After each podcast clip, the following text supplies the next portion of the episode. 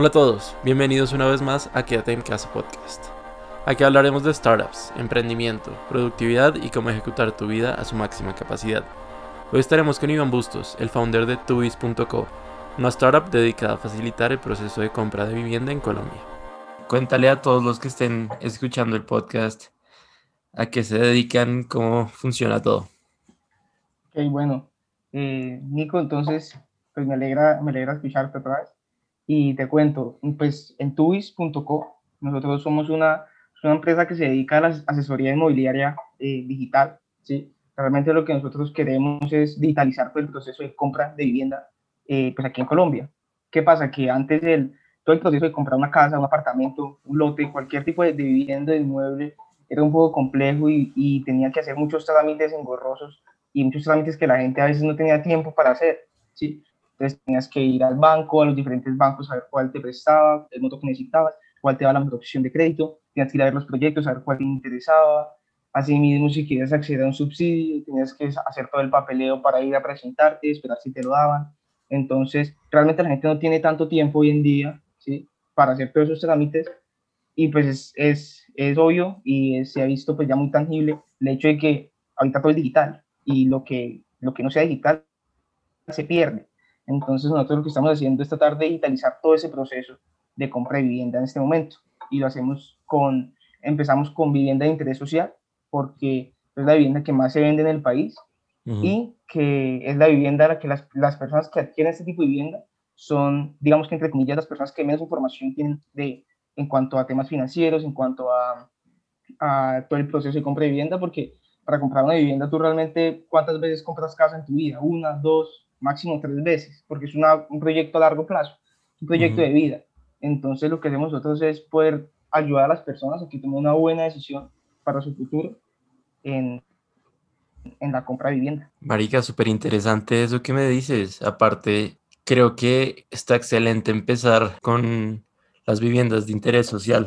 Sí, lo hacemos con, en social y prioritario porque son las viviendas pues que el gobierno les da subsidios, ¿sí? Y las personas que, que, adquieren este tipo de viviendas, pues en verdad, entre comillas, pues son las personas que menos ingresos tienen en el país, porque son de 0 a 4 salarios mínimos, ¿sí? Entonces, pues son personas que quizás no tienen tanto tiempo, que tienen muchas más responsabilidades, que trabajan mucho tiempo y que tampoco pueden estar, tienen, tampoco tienen todo el conocimiento para tomar una buena decisión.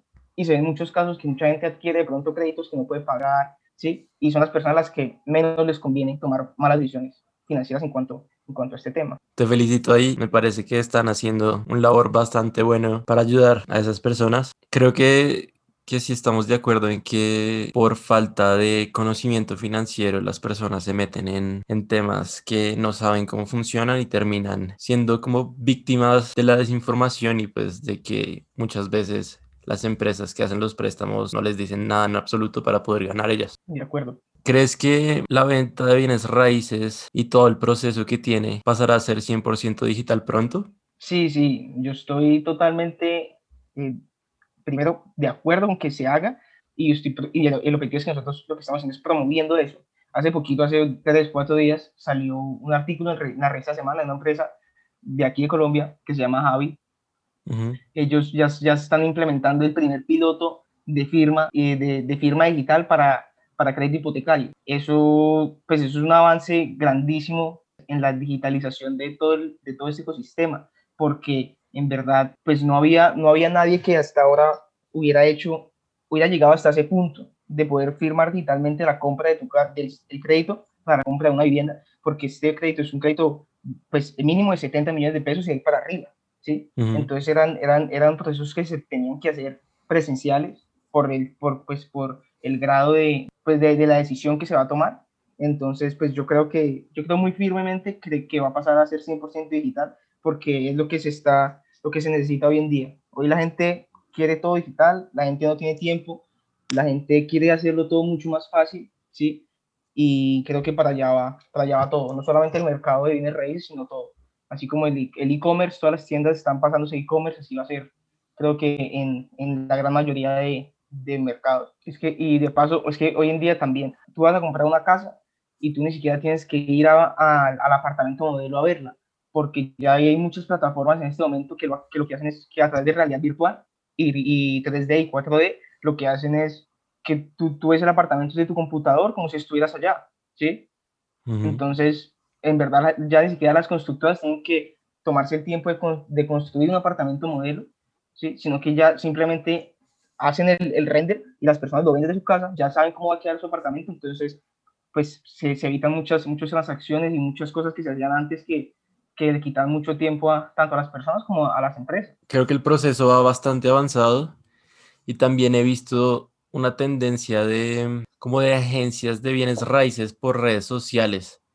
Me ha parecido interesante, eh, digamos que he visto algunos apartamentos que tienen ellos disponibles y es bastante interesante ver cómo la figura de broker de bienes raíces y demás se va perdiendo muy rápido y cambia más hacia buscar una marca digital que te dé la confianza para depositar ahí tu dinero. Sí, sí, así, así, está, así está funcionando, así está cambiando.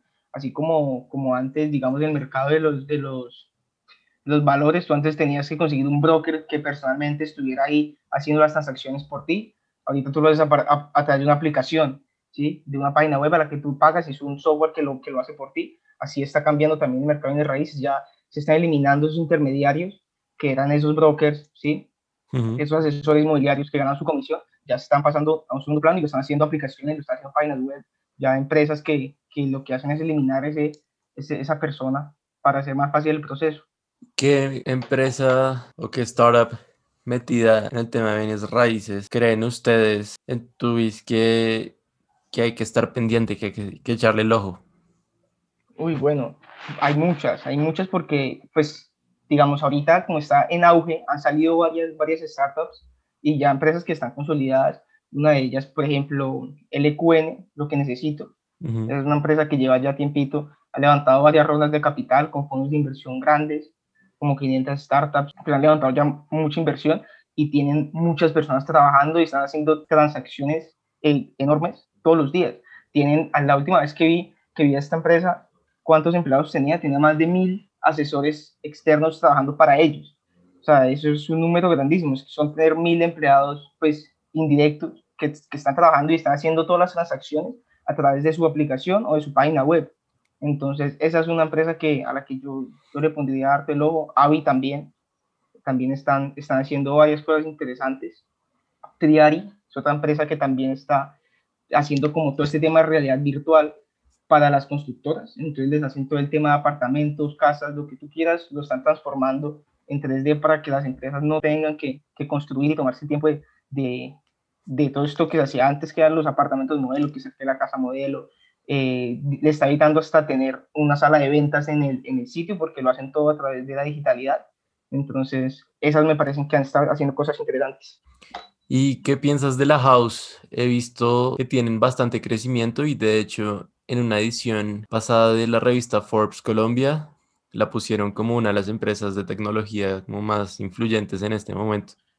Sí, claro, la House también. La House está entre, entre todas estas porque hace algo muy parecido a lo que hace el Equen. Y ahí tú también puedes, por lo que tengo entendido y por lo que, por lo que he visto, lo que han hecho, tú ahí, tú, ahí puedes encontrar todo tipo de propiedades, todo tipo de, de, de casas, apartamentos, lotes, lo que tú quieras, y ganan su comisión, ¿sí? y, y, pues han crecido harto. Si no estoy mal, hace poquito también levantaron una ronda grandísima de inversión y, y les está yendo muy bien. Ahorita han salido hartos, se llaman PropTech, las empresas que están haciendo esto, que es tratar de, digitalizar no todos o alguno, una parte de, del proceso de compra de vivienda. Entonces, esa también hay que, hay que mirarla. En verdad, todas tienen un potencial grandísimo de crecimiento, porque es que este mercado es muy virgen ahorita en tecnología. ¿Quién, quién iba a pensar que, que, la compra de vivienda, que era un mercado tan tradicional, con, pues, con unas cosas ya estandarizadas, y unos precios ya estandarizados, que, quién iba a pensar que iba a cambiar y se iba a poder vitalizar todo ese proceso? Entonces yo creo que hay que, hay que pegarle el ojo a todas porque van a ser cosas muy interesantes. Totalmente de acuerdo. Creo que este sector va a ser el que más se va a transformar en los próximos años y no es difícil imaginar que en 10 años uno pueda estar comprando una casa como uno se puede comprar un par de zapatos por internet. Realmente es infinitas las posibilidades. Pero bueno, cuéntame un poco de ustedes, de Tubis. Para sus clientes, ¿qué tan fácil es encontrarlos? Bueno, a nosotros nos encuentran, nosotros tenemos una página web, ¿sí? que es nuestro canal principal para llegar a la gente. Pero también tenemos nuestras redes sociales, Facebook, Instagram, nos pueden encontrar como tuis.co en cualquiera de las, de, las redes sociales, así, nos, así, así es nuestro nombre en cada una. Y en la página web encuentran todos nuestros servicios, ahí está la posibilidad de que nos contacten, de que se filtren de una vez para saber si pueden adquirir subsidios, si pueden acceder a crédito hipotecario. Estamos terminando ya de, de, de sacar adelante el proyecto de, de, la página web para que pues, se puedan encontrar todos los servicios que nosotros estamos ofreciendo en, en un mismo lugar, que es el objetivo pues, principal, poder digitalizarlo todo.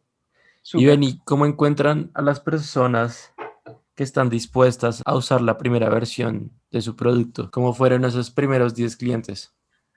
Bueno, nosotros en este momento llevamos hasta tres meses de, lanzamiento, ¿sí? Aunque nosotros seguimos lanzando cada fin de semana, porque cada fin de semana o cada día siempre hay algo nuevo que se nos ocurre para mejorar pues, la página, mejorar el proceso. Entonces, en verdad es un, lanzamiento constante de mejoras, pero digamos hace tres meses empezamos como tal y nuestros primeros 10 clientes nosotros realmente, como, como todo, pues, pues, como yo he aprendido hasta hoy en día en mi proceso como emprendiendo, es tratar de hacerlo con la menor cantidad de recursos posible, las personas lo encuentren a uno de una forma orgánica, que sea algo que no es una publicidad que te la muestran en la cara, ¿sí? que tú estás pasando y se te aparece publicidad, sino una, de una forma que las personas realmente eh, se sientan confiadas de que es algo que alguien les recomienda. Entonces lo que hicimos fue que nosotros tenemos amigos, familiares, gente cercana, les dimos que compartieran nuestra publicidad, pues nuestra publicación de, de, lo que hacíamos y empezó a llegar gente con dudas, con, con preguntas, con ganas de empezar el proceso y así fue que empezamos con nuestros primeros 10 clientes. Entonces, ¿cómo miden ustedes la forma en la que los usuarios interactúan con su producto? Bueno, pues en este momento nosotros manejamos todo el tema de Google Ads y Google Analytics ese, por un lado, ahí miramos pues la interacción que la gente tiene ahí con nuestra página a partir de Google y las publicidades que hacemos, porque ahorita sí estamos lanzando publicidades. Aparte de eso, pues tú sabes que Facebook, Instagram, pues ahí, tienen, ahí hay muchas herramientas para, para publicitar y, y, una de esas es el pixel de Facebook que nos ayuda a nosotros a ver pues la interacción de la gente con nuestra página, con nuestro contenido, porque ese rastreador en verdad es muy bueno y es exacto en, muchas cosas pero al final de todo lo que importa es, es lo, que la gente le dice a uno. No solamente los datos que aparecen en la pantalla de, de cuánta gente dio clic, cuánta gente dio clic en algún botón, cuál fue el, el click-through rate, el costo de adquisición de cliente. A, aparte de eso, pues ellos son muy importantes indicadores, pero siento que lo que más nos, nos dice de, cómo está performando, cómo, pues cuál, cuál ha sido el éxito del, de la página es la interacción con el cliente cuando ya empieza a adquirir el servicio, nosotros lo que hacemos es de una vez pedir feedback, ¿sí? saber qué, qué fue lo que le gustó, qué no, qué cree que puede ser mejor y cómo, cómo cree que la, la experiencia puede servirle a otros, a otros usuarios. Entonces, creo que la, la conversación con el cliente, tú a tú, me parece que es lo más útil. Teniendo la conversación con el cliente en cuenta, ¿cuál sería el KPI más importante de ustedes? Nuestro KPI más importante en este momento ha sido el, pues es que en este momento es el click-through rate y el, el CAC, el Customer Acquisition Cost, porque estamos tratando de buscar el CAC perfecto, pues el exacto para saber cuál tiene que ser nuestra inversión en mercadeo para poder adquirir clientes y saber que vamos a, a conseguir conversiones y gente que, que podamos llevar hasta el final del proceso, que es hasta poder llevarlos a que adquieran su crédito hipotecario y puedan adquirir la vivienda. Entonces, eh, yo diría que, el, que el, el, costo de adquisición de clientes es de los más importantes y también pues el, el revenue, ¿sí? lo que logremos por, por cada cliente. Cuéntale a la gente un poco de cómo se calcula el CAC. Listo. El CAC se, se calcula esta, de esta forma. Pues hay muchas formas también, porque hay gente que sea mucho más específica, pero en general el costo de adquisición de clientes, tú inviertes cierta, cierto monto en mercadeo, ¿sí? de ese cierto monto que tú invertiste en mercadeo, llega gente a tu, a tu página, a tu sitio web, a tu WhatsApp, a tu teléfono, ¿sí? Y de esa cantidad de gente que llegó, ¿cuántas se volvieron efectivas ventas? ¿sí? Entonces, si invertí 10 mil pesos y con esos 10 mil pesos solamente pude conseguir una venta, eso significa que el costo de adquisición del cliente fue de 10 mil pesos, ¿sí? Y asimismo, pues ya dependiendo del presupuesto que tú inviertas en marketing. Pero es eso, lo que te cuesta que un cliente. Gracias ahí por la explicación. Eh, ¿Ustedes cómo cogen las ideas difíciles y las parten en trozos más pequeños que sean más fáciles de, de ejecutar? Mm, bueno, pues todo empieza, todo empieza por una idea, ¿sí? Y realmente nosotros lo que hacemos es ver qué tan tangible podemos volverla.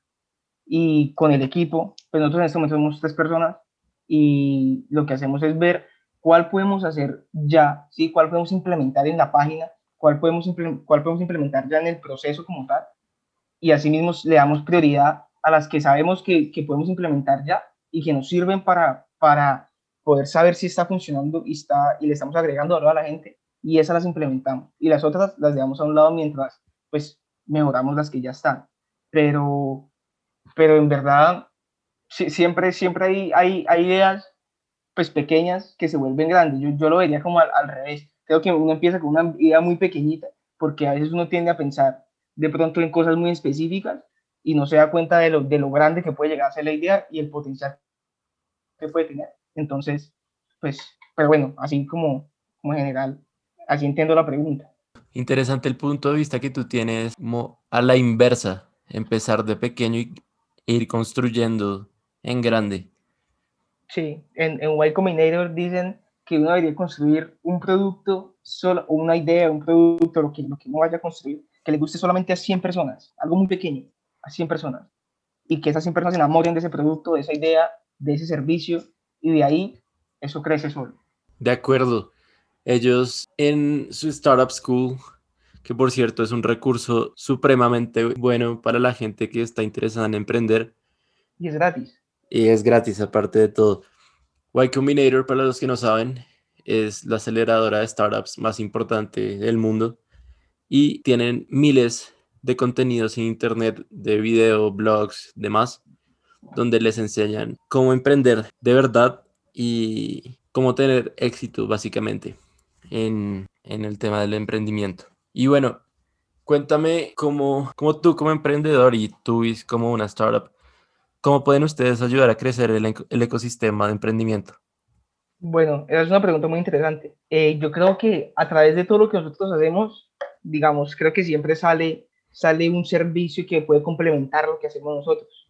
¿sí? Porque nosotros hacemos una parte, digamos, nosotros queremos digitalizar todo, pero tampoco lo podemos hacer todos nosotros. ¿sí? Nosotros hacemos la parte digital, la parte de conectar a las personas, pero, por ejemplo, empresas, empresas como la House, que muestran los proyectos así como tal, ellos son un complemento para nosotros. En verdad, todas las, las startups de PropTech se complementan porque como no hay una específica que lo haga todo, todo, cada punto, cada paso del proceso, creo que lo que hacemos nosotros es generar una oportunidad para que otras personas que están en el mundo del, tanto de la construcción como del distrito inmobiliario, como de asesoría en raíces, se, se den cuenta del cambio que está teniendo pues, el ecosistema y generen ideas para poder anclarse y apalancarse a lo que estamos haciendo nosotros y sacar ideas innovadoras que nos puedan ayudar y podamos salir todos adelante. Creo que, creo que ahí es donde aportamos nosotros para que crezca el ecosistema.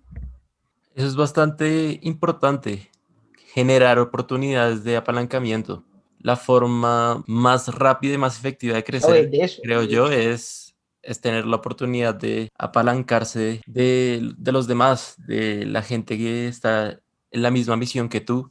Y de hecho lo compartí en un post de mi Instagram, que conocer por completo el entorno de las startups y de tu industria te ayuda muchísimo a generar oportunidades de apalancamiento para, para tu startup y eso te ayudará a crecer mil veces más rápido. De acuerdo. ¿Qué crees que es lo más importante que debe tener un emprendedor? Para mí lo más importante es la resiliencia. Creo que un emprendedor tiene que estar dispuesto a, a perder mucho, a embarrarla y a que le vaya mal, porque uno aprende de los errores. Si uno no la amarra y si uno no se lanza a embarrarla muchas veces, uno no aprende y no sabe qué es lo que funciona y qué es lo que no. Y no es motivarse. O sea, de hecho, ser resiliente y estar ahí, ser constante, sin importar pues, todos los altibajos que hayan, eh, todos los problemas que se presenten, seguir ahí eh, teniendo fe en su idea y en, y en, sus capacidades es lo más importante. Hasta hace dos días yo pensaba que las empresas pues, se quebraban por, por falta de tener flujo de caja. Pero escuchando a un podcast, de hecho, también de una persona que, que conocen, de otro emprendedor, él realmente me hizo creer en cuenta que en verdad las empresas se, se, se quiebran o, no, no, salen adelante es porque sus, sus founders se rinden. Entonces, fue interesante esa, esa perspectiva y desde, desde ese momento pues la, la tengo en la cabeza siempre. Qué punto de vista tan, tan acertado. Ciertamente, mm el, digamos que el factor interno más clave para mantener una empresa viva es que los founders estén dispuestos a morir antes de darse por vencidos. Y creo que es una enseñanza clave solo saber que si uno va a emprender, uno tiene como founder la responsabilidad de hacer todo lo que sea posible para lograr el objetivo y lograr el éxito, porque de lo contrario, en algún punto de la vida de la empresa, esa, sí, como esa falta de compromiso interno va a hacer que, que todo salga mal. Sí, y es que es un reto, ¿no? Ser uno, porque es que uno tiene pues a sus espaldas los, los sueños de muchas de otras, de otras personas, de los miembros de su, de su, de su organización, de la gente que está, que confía en, en las ideas que uno tiene, y en, y en los valores que uno quiere promover y a donde quiere llegar, pues ellos creen en, en uno y, y, uno tiene que valorar eso, que las personas creen en, en, nosotros. Entonces, me parece, me parece muy importante. Totalmente, totalmente.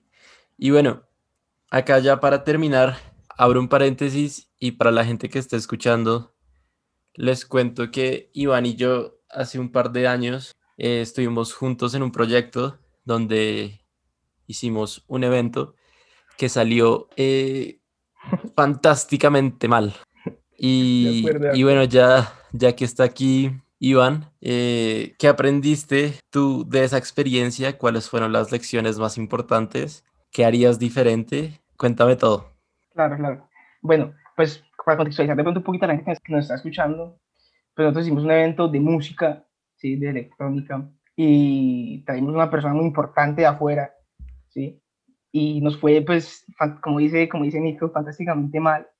Y de los, de los aprendizajes que yo, que yo pude adquirir de, de, esa situación fue que, pues, realmente primero nosotros nos confiamos, sentimos que, que teníamos todo para ganar, no, no tuvimos miedo a fracasar, no tuvimos miedo a, a, no, realmente no pensamos que pudiera salir mal, ¿sí? Pensamos que todo iba a salir perfecto y te iba a salir bien y te iba a hacer color de rosas cuando no es así, cuando uno tiene que estar preparado para todo lo que pueda salir mal.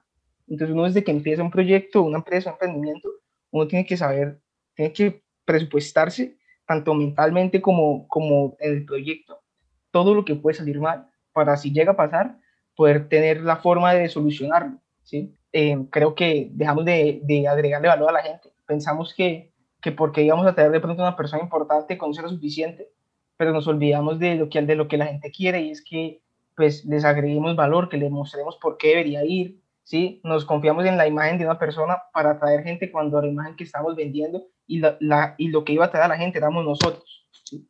Entonces, perdimos un poquito el foco, digamos, en ese, en ese, en ese sentido. Y perdimos también un poco de pronto control, porque delegamos muchas, muchas, tenemos un equipo grande de personas trabajando en el evento, ¿sí?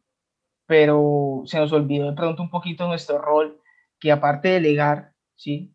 Teníamos que estar pendientes de que todo el mundo estuviera con el mismo foco que nosotros, estuviera con la misma meta, tuviera el mismo norte, y creo que por eso, pues eso también eh, salió mal, pero fue un aprendizaje muy bonito y fue algo que me sirvió tanto a mí como me imagino que a ti, Nico, para, para los proyectos que, que se vinieron después y para seguir adelante, porque es que de eso es que aprendemos y, y ahí es que salen las, las, las mejores ideas después.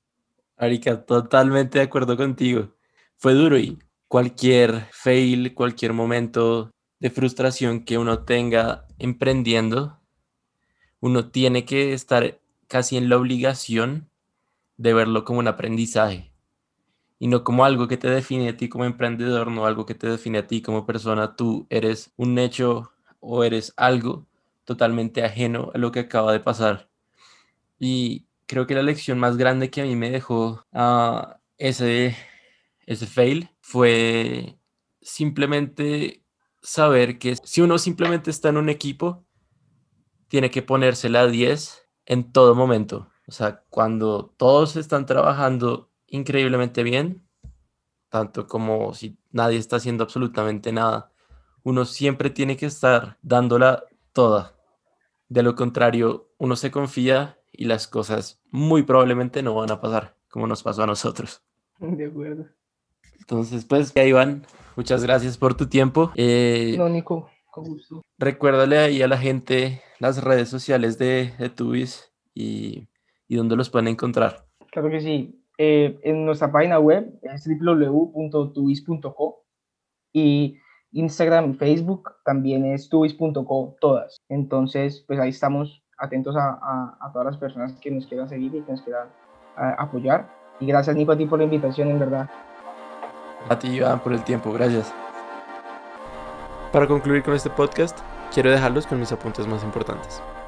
Cada vez más lo digital sobrepasa lo tradicional. En esta conversación pueden ver cómo muchas empresas tienen la misión de cambiar la industria pensando en beneficiar a la gente primero.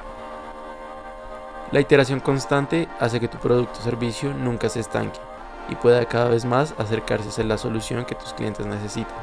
El Startup School de Y Combinator es posiblemente el recurso más importante para aprender a emprender. La resiliencia debe ser un componente indispensable en tu proceso. Esta habilidad se cultiva viendo el fracaso de manera positiva. No tengas miedo de fracasar. Cada error es una oportunidad de mejorar, y entre más fracases, mejor emprendedor o emprendedora vas a ser. Nunca te confíes de factores externos. El éxito va de la mano del trabajo que se realiza dentro del equipo y del valor que le estén agregando a la gente. Muchas gracias a todos por escuchar este podcast y nos vemos pronto en el siguiente capítulo.